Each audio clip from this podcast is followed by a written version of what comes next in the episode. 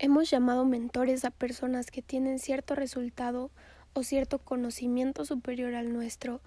Llamamos mentor a esa persona que nos guía y nos induce al crecimiento.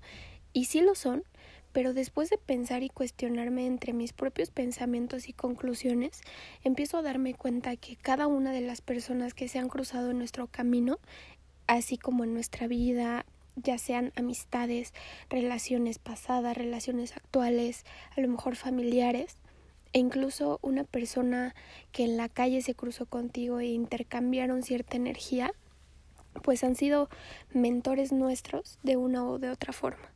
Y yo en lo personal me considero tanto como aprendiz como maestra, así como cada ser humano con el que cruzo algún tipo de palabra o vibra o energía o visualmente me transmite algo o no, prácticamente mi teoría se envuelve en eso.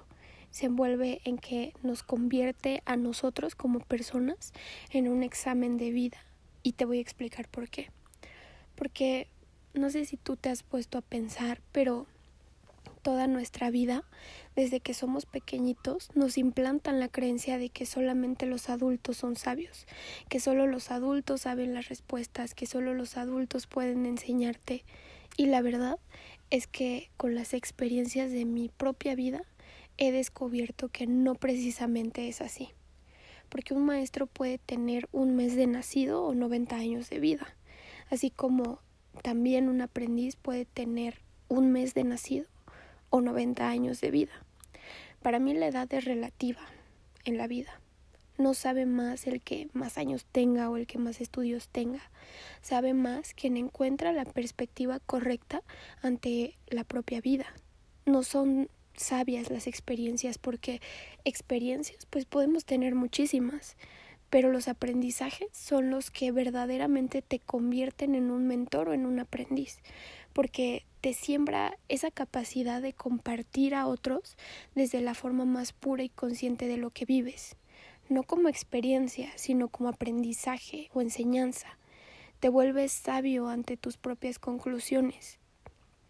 Y mira, no sé, un ejemplo muy claro, pues son los niños. Los niños ven la vida de cierta forma, nos enseñan a vivir, a perdonar, a disfrutar, a, a, ilusionarnos, a, a soñar.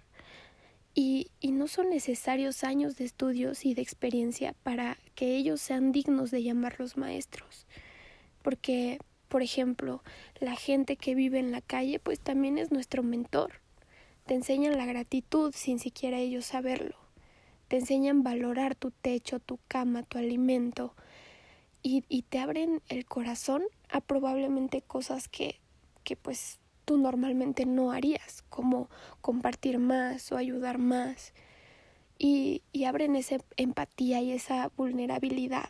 Y no necesariamente tienen que tenerlo todo para darte una lección de vida muy valiosa. Y, y también por otro lado, los muertos. Los muertos son mentores. La muerte es una mentora increíble.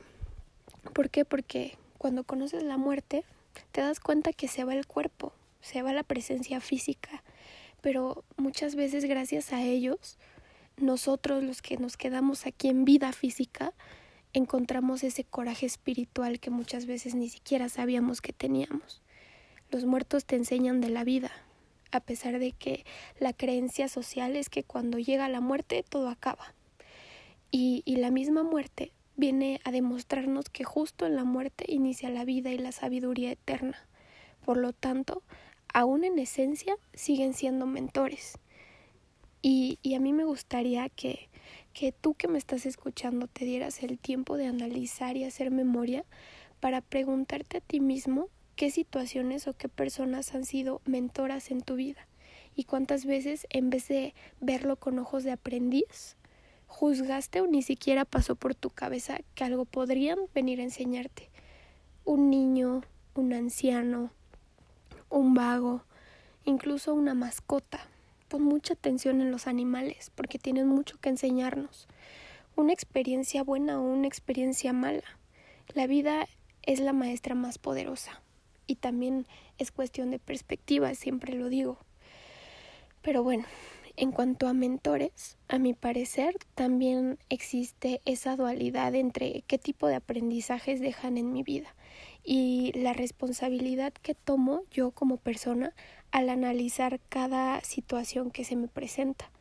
Por ejemplo, eh, ante esta situación, te voy a poner un ejemplo. Pon tú que hoy en la calle viste a una persona tratar, mal a una persona mayor te haces la pregunta, ¿tendría yo algo que aprender de una persona maleducada, sin valores, grosera? Pues sí, justo eso es lo que tienes y necesitabas ver para aprender a no ser esa persona maleducada, sin valores, grosera, y mentorearte con el reflejo de las personas. Yo creo que hay que buscar tomar buenas decisiones pensar si, si nuestro reflejo alguna vez ha sido como el de la otra persona de la cual encontramos cierto defecto o ciertas actitudes o ciertas virtudes también y aprender de cada panorama que se presente en nuestra vida y en nuestro día a día porque observar es uno de los caminos hacia la vida consciente y humana más poderosos del mundo. El problema es que no todos observan, no todos analizan las situaciones que pasan. ¿Crees que ver que asaltaron a alguien es solamente coincidencia porque tú ibas pasando? Cuando no. Todo lo que se nos presenta como panorama es una clase para la vida. Y aquí el punto es ir por la vida tan abierto a lo, a lo que nos rodea, tan alerta y, y también alerta a quienes nos rodean para así poder ver si realmente estamos resonando con lo que hay eh, a nuestro alrededor. Ir buscando esas respuestas para el examen de la vida porque cada día que pasa es una palomita o un tache en tu examen. Cada maestro que se te presenta te da o una respuesta o una pregunta y es una calificación extra o un punto menos, porque son decisiones y como seres humanos algunas veces somos influenciables más a lo que nos perjudica que a lo que nos favorece. Por eso todos podemos enseñar, todos podemos repetir, todos podemos copiar, pero lo que realmente va a hacer que cambies el rumbo de tu vida es lo que tomas y lo que no tomas de cada una de las situaciones, panoramas o personas que se te presentan y porque finalmente pues nos convertimos en todas esas personas con las que nos relacionamos más, con las que nos rodeamos la mayor parte del tiempo. Entonces, analiza quién es la gente que te rodea. Pregúntate si realmente resuenan contigo, sean amigos, familiares, pareja. Porque la vibra y la energía pues son son súper contagiosas. Y, y nosotros, como seres humanos, tenemos la capacidad vibratoria para hacer resonar más eso o apagarlo. Pero muchas veces, aunque nos demos cuenta, nos, nos, nos enfocamos en deseducarnos y nos desenfocamos de lo que realmente queremos. Y, y algo bien interesante es que cuando nosotros, la, gente pues, más joven, nos, nos, eh, se nos facilita innovar o, o, superamos cierta situación o demostramos cierta inteligencia, muchas veces escuchamos de otros eh, la frase de, ay, es que a pesar de su edad es bien valiente, a pesar de su edad es bien inteligente, a pesar de su edad superó cierta pérdida. Cuando realmente la edad simplemente nos marca hace cuánto nacimos, pero no la sabiduría que tenemos o, la inteligencia que tenemos. La edad es muy relativa en la vida.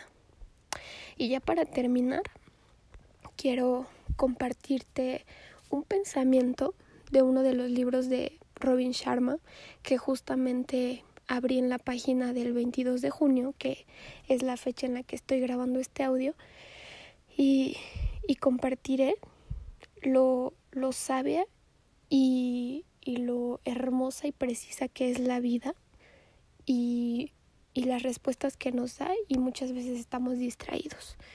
Y bueno, en esta página me dice que a medida que vayas cubriendo más etapas del camino hacia el dominio de ti mismo, irás desarrollando tu propia filosofía sobre cómo funciona la vida y el lugar que ocupas en ella. Elegirás las verdades de otros que despierten ecos en tus rincones más profundos. Integrarás en tu vida la sabiduría de otros que te parezca válida y descartarás aquellas ideas que no te digan nada y que no te parezcan tener sentido. Al hacerlo, forjarás un código propio y tu construcción personal para vivir la vida en su máxima expresión. Es entonces cuando empezarás a brillar. Entonces los dejo con esa reflexión que a mí me gustó mucho porque me hace darme cuenta que la vida es cuestión de perspectiva, cuestión de cuestionamiento personal, de, de significados personales y, y eso es lo que va a ir marcando nuestro rumbo. Entonces, pues los dejo con eso y muchísimas gracias por escuchar este audio. Espero que les haya gustado y por favor comenten, compártanlo, eh, suscríbanse al canal y denle follow a Spotify. Muchas gracias.